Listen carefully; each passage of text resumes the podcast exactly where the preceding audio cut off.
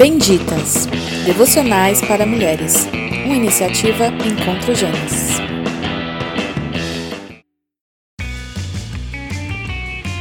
Bem-aventurado o homem que não anda no conselho dos ímpios, não se detém no caminho dos pecadores, nem se assenta na roda dos escarnecedores.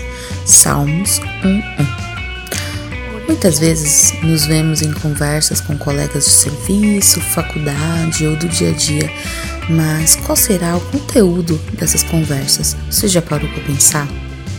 Temos que estar sempre atentos a isso, pois não podemos levar o nome de Cristo no peito e vivermos de modo profano. Muitas rodas de conversas têm conteúdo pornográfico, fofoca, inveja, e isso pode abranger para falar de determinadas pessoas, mostrar imagens ou vídeos com conteúdo sexual ou ficar maldizendo o próximo. Por isso temos que vigiar e nos manter atentos a tudo que estamos envolvidos. Uma vida cristã é uma vida de renúncia, de santidade e não de simplesmente viver como uma pessoa que não tem temor a Deus. Temos que fugir do pecado e não enfrentá-lo. Em 1 Coríntios 10 diz: Todo aquele que pensa que está de pé, cuide-se para que não caia. Ou seja, você pensa que você está de pé.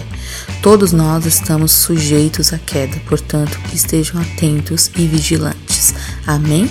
Até semana que vem. Beijão, meninas.